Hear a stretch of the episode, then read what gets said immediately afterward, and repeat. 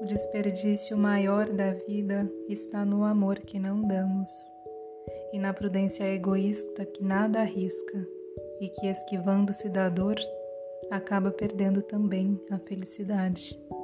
A dor é inevitável, o sofrimento é opcional.